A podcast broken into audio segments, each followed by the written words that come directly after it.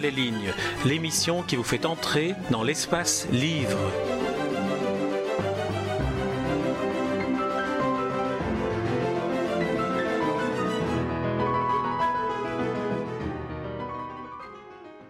Jacques Tardy, vous publiez chez Futuropolis l'adaptation du roman de Jean-Patrick Manchette, La position du tireur couché. Et euh, ma, première, ma première interrogation euh, que, je voudrais, que je voudrais vous soumettre concerne le, le, besoin euh, qui naît chez un, chez un auteur comme vous de se confronter à l'œuvre d'un autre auteur que vous avez connu, mmh. avec qui vous avez déjà travaillé et, et dont vous prolongez en quelque sorte l'existence à travers cette, cette ouvrage-ci Eh bien, euh, la motivation vient du fait que j'étais insatisfait du travail qu'on avait fait ensemble au début des années 80, c'est-à-dire euh, fin des années 70, c'est-à-dire Griffu, qui avait été prépublié dans BD, qui était un journal qui avait été lancé par les éditions du Square. Avec Manchette, nous avions commencé à adapter un roman qu'il n'avait pas tout à fait terminé, qui s'appelle Fatal. Bon, j'ai dû en dessiner une dizaine de planches. Ensuite, les éditions du Square, euh, Volinsky en l'occurrence, m'appellent en me disant qu'ils vont lancer un journal, un hebdo, d'un assez grand format d'ailleurs, donc c'était intéressant pour le dessin, et qui serait euh, hebdomadaire. Et à cette époque-là, pratiquement tous les journaux étaient devenus des mensuels. Ça ne se vendait plus. Et évidemment, la, fréquence euh, idéale pour une prépublication en feuilleton, c'est le quotidien. Les quotidiens ne conçoivent la bande dessinée que pendant la période des vacances. Donc, on serait bien obligé de se contenter d'un hebdo. C'est pour ça qu'on a laissé tomber Fatal. On est parti sur Griffu. Nous n'avions pas de scénario parce que j'avais été contacté peut-être deux, trois semaines avant le lancement du journal. Donc on est parti de façon très classique sur un personnage qui était un espèce de détective euh, au passé euh, trouble. Euh, c'était très classique, une enquête policière, mais qui était basée sur l'ère du temps, c'est-à-dire les années Pompidou, les scandales immobiliers, le trou des Halles, les expropriations, etc. Ce qui prouve bien que le, roman policier se nourrit du quotidien et parle de l'année, de la semaine, du jour où il est écrit par, euh, par l'auteur. Bon, on a donc fait ça, mais dans d'assez mauvaises conditions, parce qu'à l'époque, je terminais un Adèle et je travaillais sur ici même avec Forest. Donc pendant un certain temps, j'ai fait trois choses en même temps. Je n'avais pas d'avance sur, euh, sur Griffu. C'est-à-dire que quand je livrais mes planches le mardi, euh, j'en avais deux à faire pour le mardi suivant, plus l'Adèle. Donc cet album était, a été quand même euh, assez, euh, bon, par moments vite fait, voire bâclé. Et à ce moment-là, avec Manchette, vous, vous, le voyez régulièrement pour, ah, dans, l'avancement du travail ou bien le scénario avait été fait ah, une non, fois non, non, non, non, on avançait, on avançait comme ça. Je vous dis, on est parti sans scénario. Donc j'avais envie de revenir sur Manchette parce que j'avais ce sentiment d'inabouti, de travail insatisfaisant et donc d'y revenir tranquillement avec en adaptant un de ses romans. Là, bon, bah, le scénario est fait, c'est le roman. Euh, si vous choisissez tel roman, c'est que vous pensez que vous pouvez en faire quelque chose, c'est que vous l'aimez. Donc à partir de ce moment-là, vous n'allez pas le trahir, vous ne changez rien. Ça, c'est le cinéma qui fait ça. Hein oui, là, on en a parlé avec, euh, avec votre éditeur de, cinéma dans un interview qu'on vient de faire euh, juste avant. Mais alors, pourquoi avez-vous choisi justement la position du, tueur couché plutôt que Nada, dont j'ai appris que vous, étiez en train d'y travailler, ou bien c'était le prochain que vous alliez faire? Parce que je trouve que ce titre-là, ce bouquin, fonctionne bien, enfin, fonctionne un petit peu euh, de la même manière que le, Petit Bleu de la côte ouest. C'est-à-dire que c'est un itinéraire d'un personnage. Ce ne sont pas des romans policiers, moi je dirais des romans noirs, parce qu'il n'y a pas d'enquête policière, il n'y a pas de flic, on ne cherche pas un assassin. Euh, ce sont des, des, des, personnages seuls euh, qui évoluent comme ça, euh, bon, qui sont un petit peu euh, perdus parce qu'ils contrôlent rien. Et ça, j'aime bien ce genre de personnage. dans, la, dans la position du tireur couché, c'est un personnage conventionnel du roman noir qui est un tueur. Bon, mais il n'arrive pas comme ça. Dans un film, vous avez un type, c'est un tueur. Bon, il est, il est reçu, accepté comme tel. Alors que là, non, il y a tout. On nous explique comment, pourquoi ce type est devenu comme ça. Hein? Il y a une sorte de, destin qui, qui, pèse sur lui. Il ne choisit finalement rien de, ce qu'il fait. Il est un peu un, personnage à la Camus, comme ça, un peu à certains moments. le personnage qui a une mission à accomplir, qui est sur des rails et qui réussit son truc, ne m'intéresse pas. Si ça m'intéresse, c'est s'il n'y arrive pas. Mais si, euh, si euh, tout ce qu'il a programmé fonctionne, c'est l'ennui assuré. Hein. Alors là, il y a, différents thèmes qui sont, qui sont traités, et notamment euh, celui euh, de la fatalité, c'est-à-dire que on ne peut pas euh, vraiment échapper à son milieu social. C'est quand même ce qui le préoccupe, ce garçon, puisqu'il fréquente la fille du, du patron de l'entreprise du coin. Et le papa euh, n'est pas du tout content de voir euh, sa fille euh, en compagnie de Terrier. Il s'appelle Terrier, Christian Terrier, Martin Terrier. Et on voit là comment un moment d'une vie peut déterminer toute l'existence par la suite. Oui, parce qu'il prend évidemment la mauvaise décision. Il va s'engager dans l'armée. C'est ça qui va l'amener à devenir un tueur. C'est ça. La caserne, c'est quand même pour former des tueurs. Sinon, j'ai pas compris du tout à quoi ça, servait. Donc, il va devenir parachutiste, puis euh, un espèce de mercenaire euh, en Afrique, euh, dans un pays qui n'est pas défini. Et là, il sera recruté par une organisation dont on n'a rien à faire. Mais pendant dix ans, il va faire ce métier efficacement, consciencieusement. Ses employeurs sont très contents de lui. Il fait ça très bien. Il choisit très bien les armes dont il a besoin en fonction de ce qu'il a à faire. Et il continue, il est borné, euh, il a, il, est, est, il a un plan de vie, il le dit à un moment à une journaliste, ce qui est assez bête comme, comme euh, réflexion. L'envie qui s'était engagé à respecter avec, avec cette jeune fille qu'il rêve d'épouser. Donc on, pourrait le trouver, on pourrait le trouver, euh, on pourrait s'attendrir s'il n'était pas un tueur. Mais là, on peut pas tellement. Bon, il a un plan de vie, euh, il s'est imaginé les choses d'une certaine façon. Il est bien évident qu'il est inadapté, que les choses ne vont pas du tout se passer comme il le voudrait il faut être bête euh, pour penser que dix ans plus tard, cette jeune fille va toujours l'attendre. La preuve, elle a épousé un cadre de l'entreprise du papa.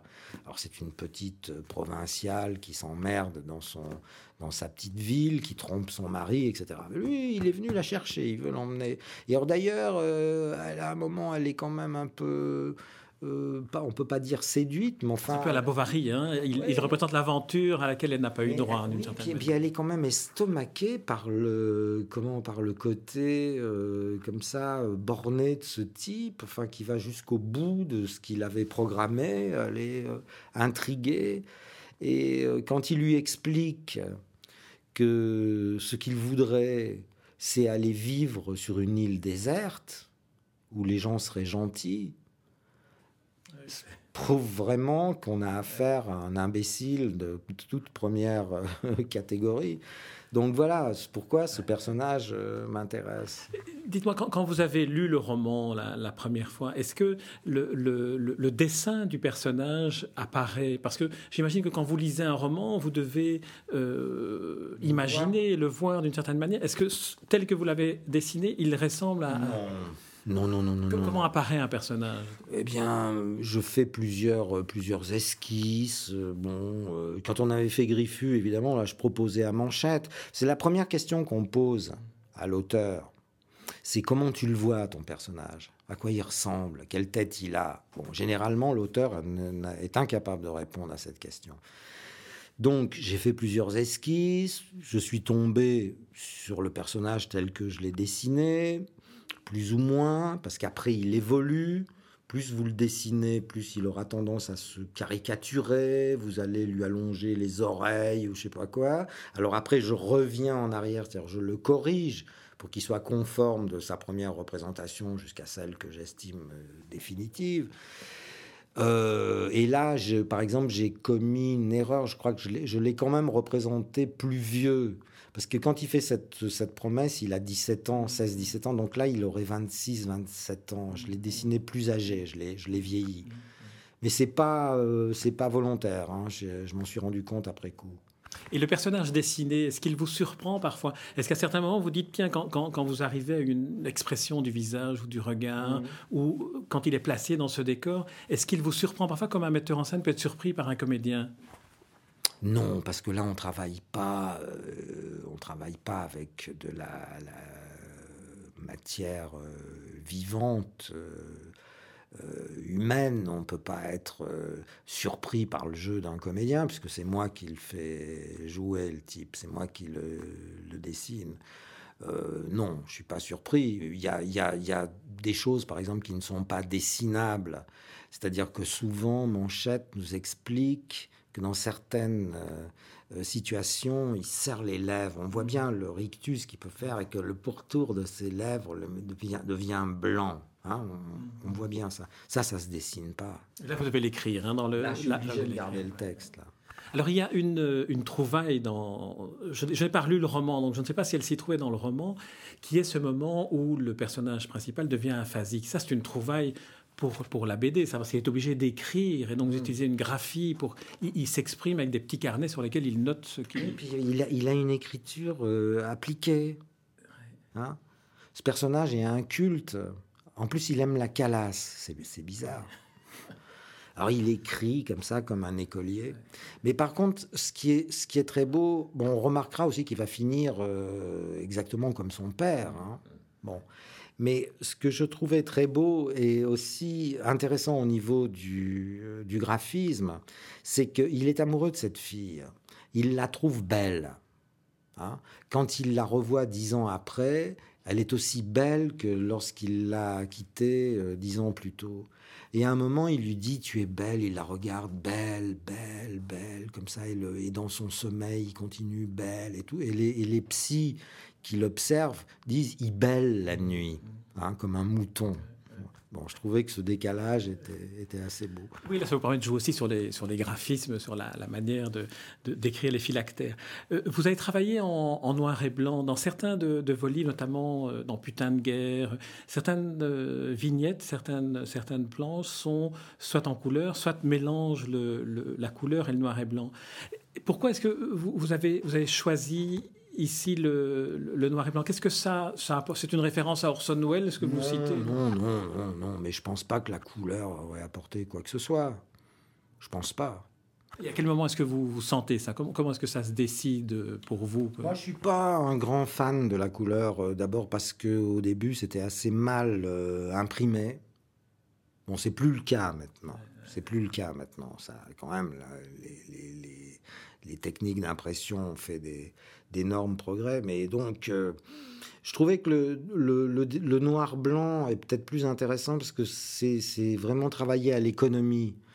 Donc, euh, ça pardonne pas. Vous êtes obligé de trouver des solutions extrêmement simples, c'est-à-dire soit vos personnages sont noirs sur, sur, fond blanc, soit ils sont blancs sur fond noir. Vous pouvez pas sortir de ce genre de truc. Si vous avez un objet à mettre en valeur, avec la couleur, c'est très facile. Vous effacez tout le reste. Vous avez par exemple une harmonie froide et vous mettez votre objet rouge au milieu. On le verra obligatoirement. Je simplifie volontairement. Alors que là, avec le noir-blanc, ben, il faut trouver d'autres solutions. C'est-à-dire, il faut qu'on le voit, cet objet, il faut qu'on comprenne ce qui se passe, mais en travaillant absolument euh, à l'économie. Mais, par exemple, dans euh, putain de guerre, au début, on part très coloré, mais ça, c'est normal. Les soldats partent au mois d'août. Il fait particulièrement beau ce mois d'août 1914. Le ciel est bleu, il y a des coquelicots dans les champs de blé, l'herbe est verte, et en plus de ça, les soldats ont des pantalons rouges, c'est-à-dire qu'ils partent déguisés en cible dans les, dans les champs de blé. Bon, donc ça, là, la couleur raconte quelque chose, elle remplit euh, une fonction. Et après, bon, on va s'enterrer, on est dans la boue, tout devient gris, et la couleur, euh, la couleur euh, disparaît à ce moment-là. C'est aussi pour pour faire comprendre un petit peu que ça y est, on est foutu, on est dans la merde jusqu'au cou et qu'on s'enterre et que voilà, on en a pour un moment c'est vrai que la couleur euh, a tendance. On m'a dit, on m'a fait cette réflexion euh, concernant euh, Putain de guerre. On m'a dit oui, mais au début c'est joli, ça fait un peu que, la guerre était jolie, etc. C'est un peu le sentiment qu'avaient les soldats en partant au mois d'août, en se disant bon, c'est une aventure pour eux, ça va se terminer très vite. ils partaient pour un mois de vacances. On, sait que vous êtes un, de ceux qui a, qui a le mieux créé cette, empathie du lecteur contemporain avec la, guerre 14-18. Est-ce que vous pourriez nous dire, selon vous, en, quoi est-ce que la fiction, la bande dessinée, le travail que vous menez, peut être peut-être le meilleur instrument pour comprendre ou en tout cas entrer en empathie avec ce qui s'est passé à ce moment-là? Je ne sais pas si la bande dessinée est le meilleur euh, moyen d'expression. La fiction, en tout cas. Comment re-raconter à partir de personnages euh, la fiction, la fiction, la fiction, euh, bon sang, mais ça, ça m'est quand même énormément reproché par des historiens, notamment toute l'école de Péronne, qui fait autorité, l'historial de la Grande Guerre, avec des, des colloques d'historiens. Ils vous le reprochent Internationaux. Oui, parce que je donne pas l'image officielle qui est, qui est, qui est la leur. C'est-à-dire qu'ils passent leur temps à réécrire l'histoire. Par exemple, ils ont inventé de toutes pièces le concept absolument magnifique et totalement poétique du sacrifice euh, librement consenti. C'est-à-dire que quand vous vous interrogez, moi je me pose des questions et je n'ai pas trouvé de réponse. Hein. Euh, pourquoi les types sont restés, ont tenu, etc., dans des conditions épouvantables. Bon, on n'a pas de réponse. Alors, oui, si, si, c'est le sacrifice collectif librement consenti. C'est-à-dire qu'à la limite, on peut imaginer que ces pauvres soldats regrettaient que ça duré seulement quatre ans, tellement c'était beau, ce, sacrifice comme ça pour la patrie. Et moi, ça, évidemment, j'y crois pas. Hein. Ce qui est contradictoire d'ailleurs avec tous les carnets qu'on retrouve. Oui, j'y crois pas un seul instant. Alors, bon, c'est pour ça qu'à travers des histoires, euh, des petites histoires, euh, j'essaie euh, de faire plus ou moins bien comprendre que j'adhère pas à ce genre, à ce genre d'idées en mettant des personnages dans des situations que j'ai pas forcément inventées. Hein je suis allé puiser à droite à gauche. Le sujet est énorme, il est vaste.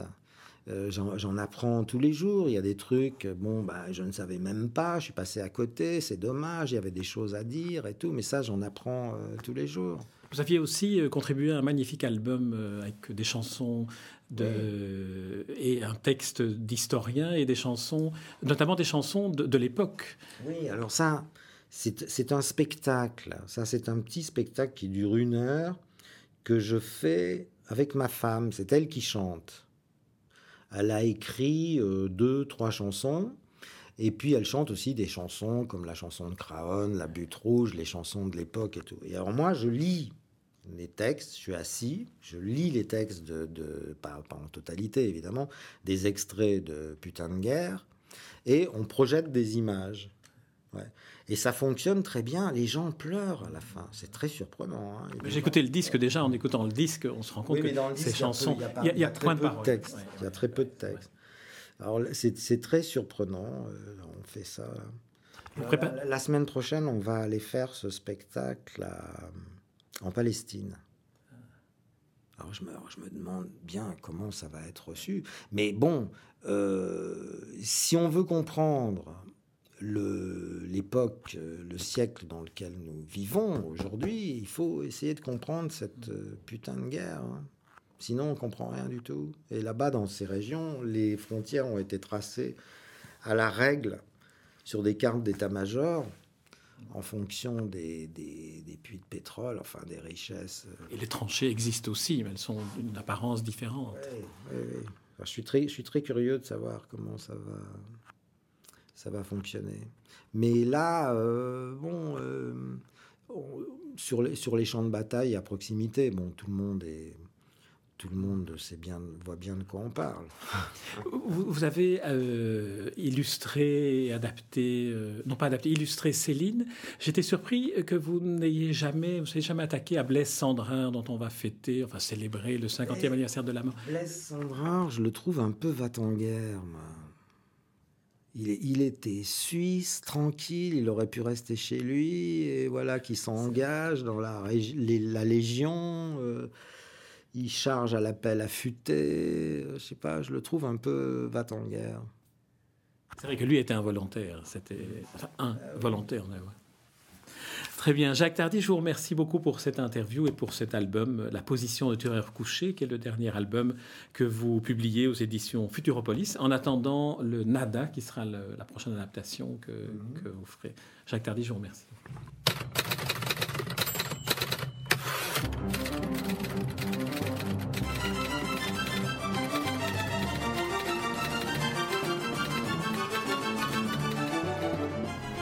Entre les lignes, l'émission qui vous fait entrer dans l'espace livre.